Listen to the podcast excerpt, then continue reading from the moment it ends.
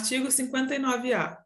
Em exceção ao disposto no artigo 59 desta consolidação, é facultado às partes, mediante acordo individual escrito, convenção coletiva ou acordo coletivo de trabalho, estabelecer horários de trabalho de 12 horas seguidas por 36 horas ininterruptas de descanso, observados ou indenizados os intervalos para repouso e alimentação. Parágrafo único. A remuneração mensal pactuada pelo horário previsto no caput deste artigo abrange os pagamentos devidos pelo descanso semanal remunerado e pelo descanso em feriados, e serão considerados compensados os feriados e as prorrogações de trabalho noturno, quando houver, de que tratam o artigo 70 e o parágrafo 5 do artigo 73 desta consolidação. Esse artigo 59A introjetou de forma explícita no nosso ordenamento jurídico a chamada Semana Espanhola, que é exatamente esse regime 12 por 36, tá? É, nós não tínhamos nenhuma legislação que tratasse sobre o tema, e aí, há alguns anos, já vinha sendo admitida para determinadas categorias essa espécie de jornada. 12 por 36, porque ela é uma jornada, Maria, que ela não é maléfica ao empregado o empregado, muitas vezes, ele até prefere trabalhar 12 horas seguidas e repousar 36 horas seguidas. Se você fizer as contas, numa semana, ele vai ter trabalhado 48 horas.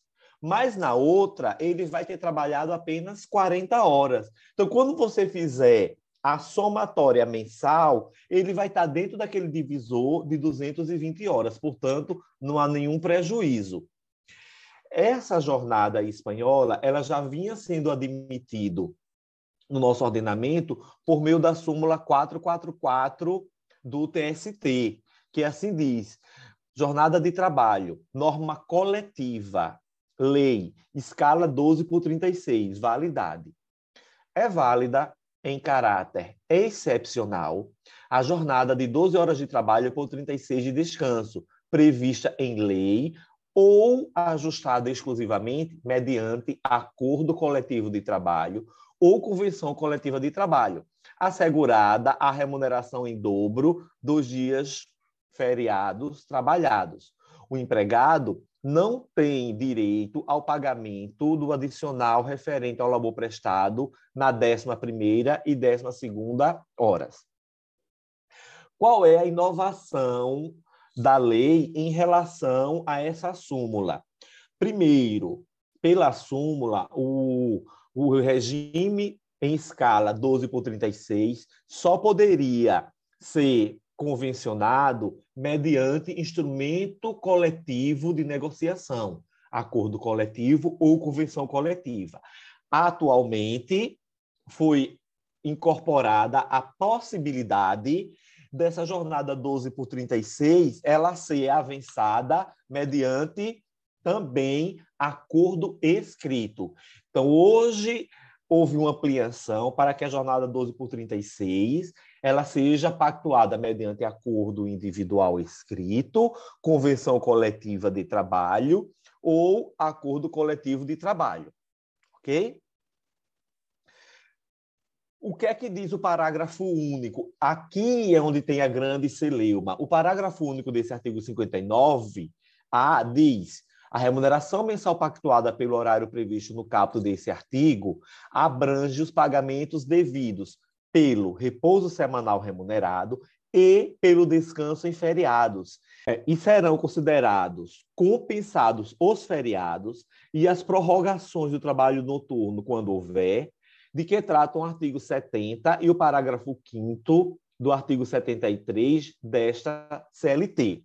Então, na súmula, Maria, lá no, na parte final da súmula 444, ele dizia o seguinte, que o empregado ele não tem direito ao pagamento que se refere é, as horas, a décima primeira e décima segunda como extra, mas tinha direito à remuneração em dobro do trabalho feriado.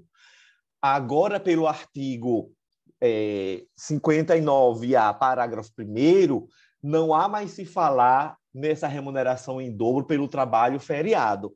E o CAPT fala que os intervalos para repouso e alimentação deverão ser observados ou indenizados. E aí o que, que acontece? Normalmente ela bate o ponto, mas ela fica à disposição, e se for o caso, ela tem que comer correndo e sair para atender o chamado, né? Mais importante que a gente tem que não esquecer para uma prova objetiva é a atual possibilidade de pactuação mediante acordo individual escrito e, obviamente, também, como já havia, mediante a súmula, convenção ou acordo coletivo de trabalho.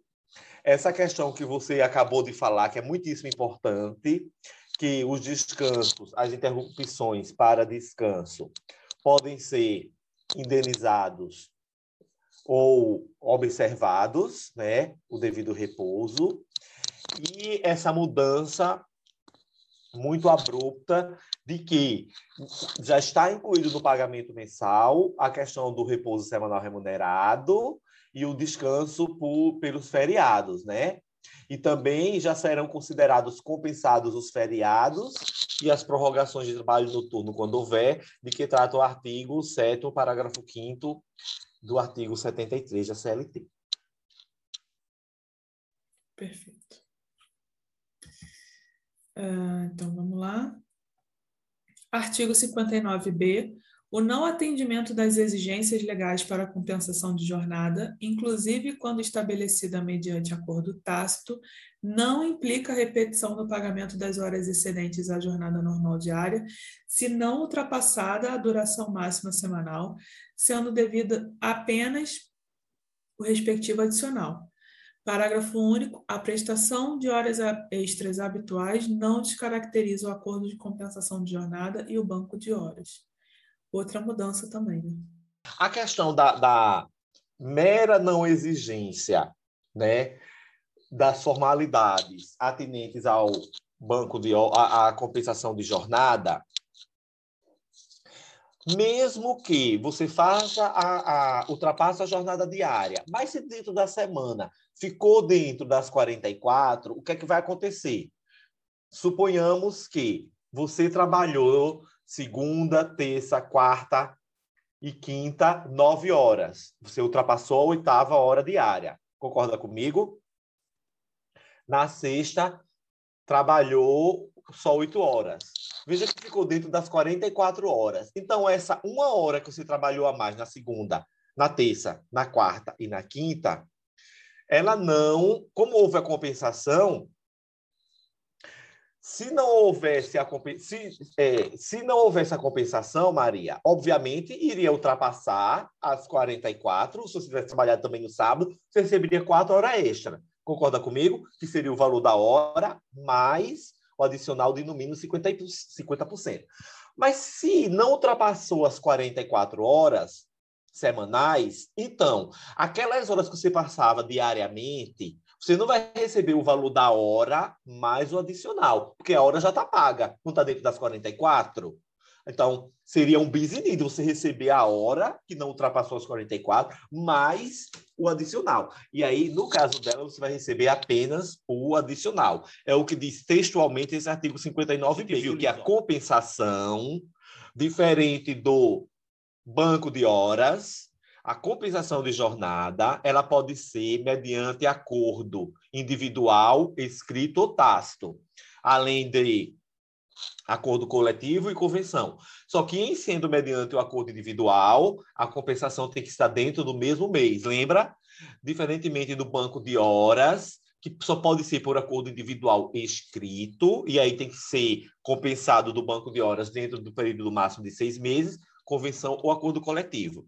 Então, não obedecida às exigências legais no que tange essa compensação, inclusive quando estabelecida mediante acordo tácito, não implica a repetição do pagamento das horas excedente a jornada normal diária, se não ultrapassada a duração normal, ou seja, se não ultrapassar a 44 vai ser pago apenas o adicional, exatamente para evitar o bis need. As 44 já estão sendo pagas. Quando você trabalha 45, aí sim essa uma não está sendo paga. porque sua, você está sendo recebendo as 44. Essa 1 a mais, você receberia, sim, o valor da hora mais 50%. Mas se não ultrapassou as 44, já está paga a, a, já estão pagas as horas da sua semana, o que ultrapassar diariamente receberá apenas o adicional.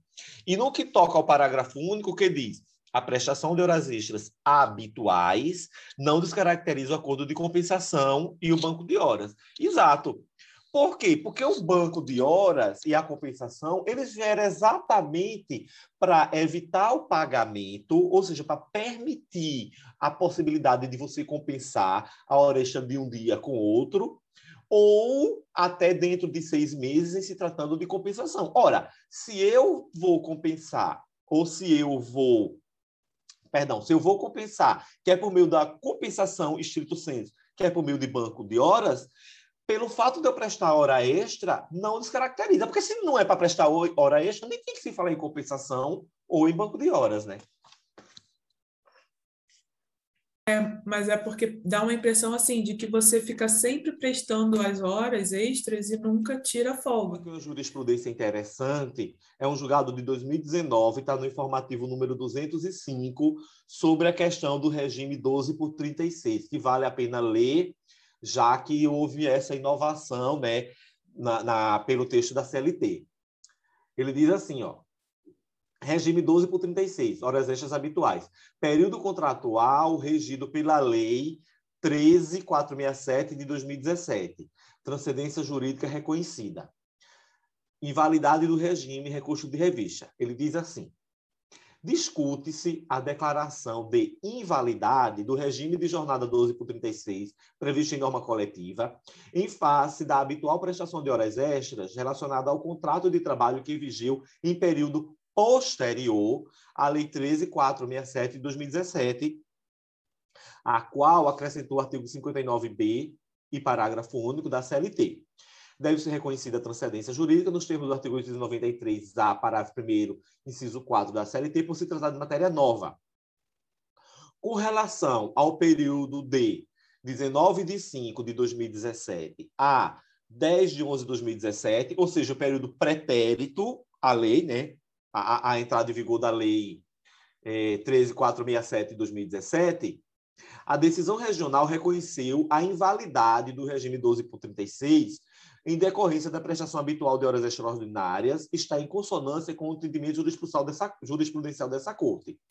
Já no que diz respeito ao período posterior de 11 de 11 de 2017 a 19 de 6 de 2018, o artigo 59A da CLT expressamente registra que, em exceção ao disposto no artigo 59A da CLT, é facultado às partes estabelecer horário de 12 horas, seguidas por 36 horas ininterruptas de descanso.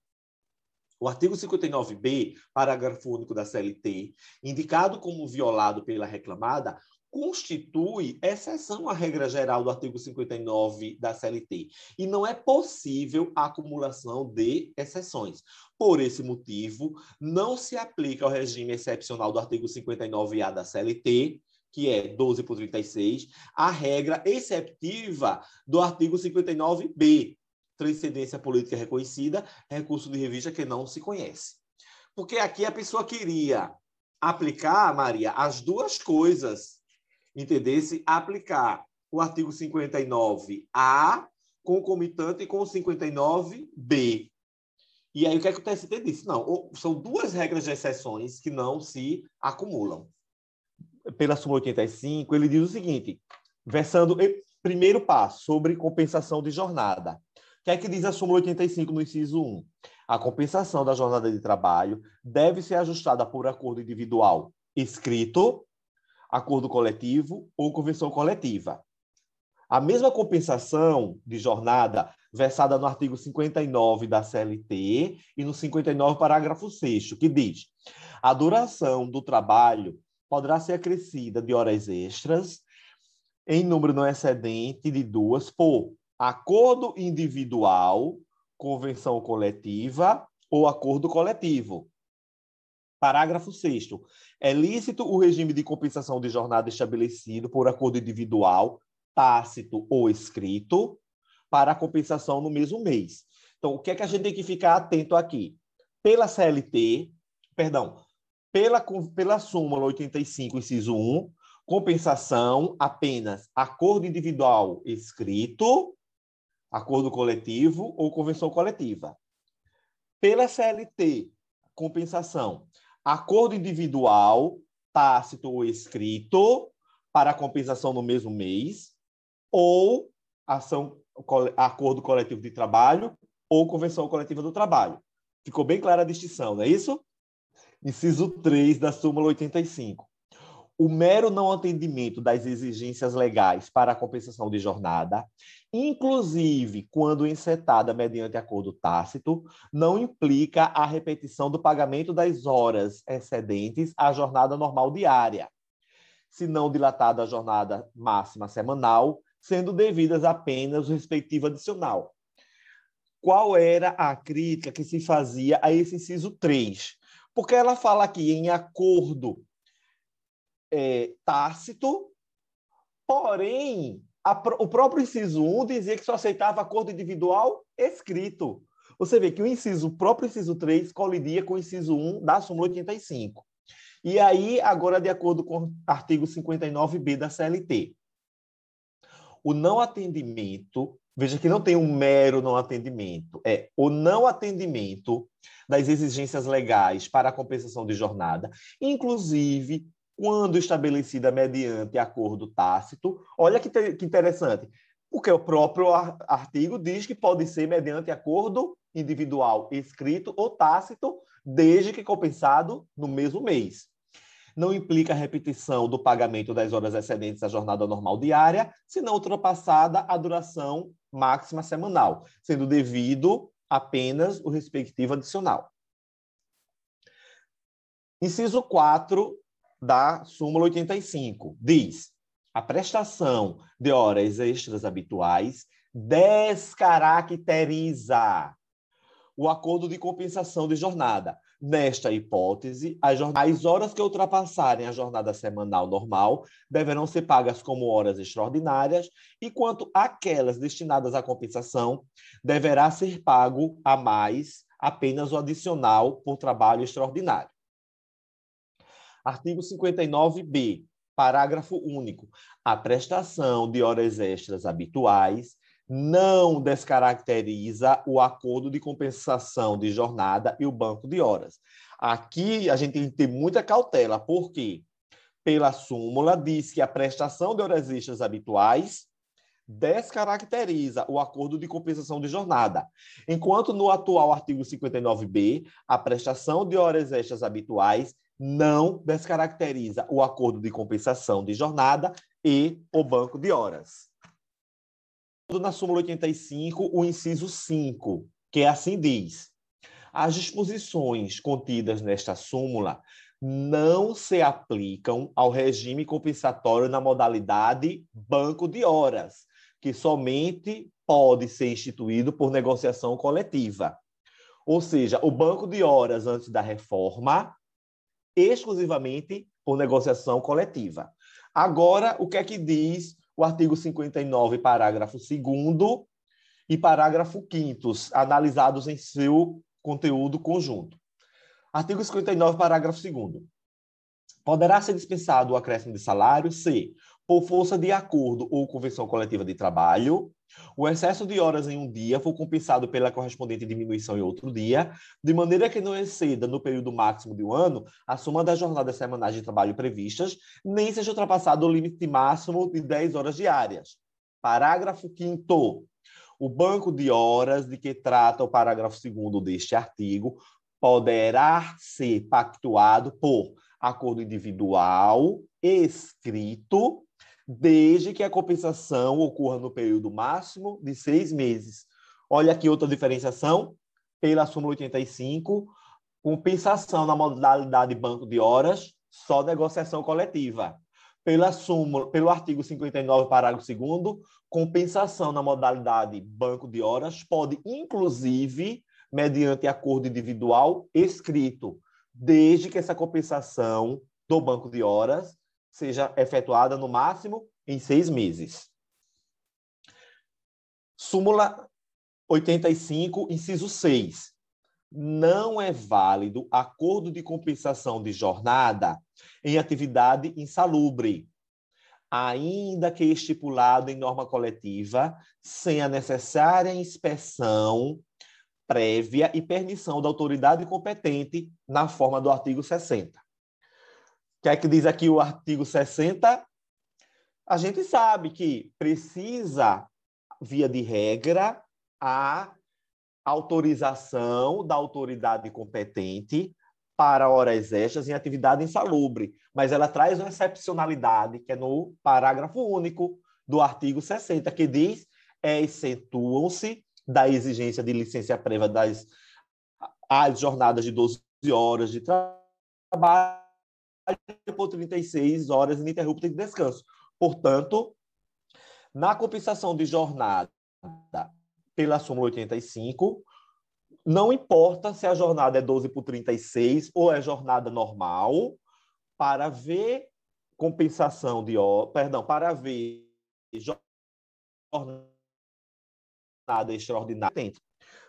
No caso dos trabalhadores em 12 por 36, de acordo com essa autoridade pré, autorização prévia da autoridade competente. Fazendo cotejo entre a súmula 444 do TST com o artigo 59A, que trata sobre a questão da jornada 12 por 36 em específico. Diz a súmula 444 do TST. É válida em caráter excepcional a jornada de 12 horas de trabalho por 36 de descanso, prevista em lei ou ajustada exclusivamente mediante acordo coletivo de trabalho ou convenção coletiva de trabalho, assegurada a remuneração em dobro dos feriados trabalhados. O pagamento do adicional referente ao labor prestado na 11ª e 12ª horas já está incluso, ok? Artigo 59A. Em exceção ao disposto no artigo 59 desta consolidação, é facultado às partes mediante acordo individual escrito, convenção coletiva ou acordo coletivo de trabalho, estabelecer horário de trabalho de 12 horas seguidas por 36 horas ininterruptas de descanso, observados ou indenizados os intervalos para repouso e alimentação. Primeira diferença aqui, pela súmula, apenas mediante negociação coletiva, jornada 12 por 36 pela CLT, artigo 59A, além da negociação coletiva, acordo ou convenção, mediante acordo individual escrito.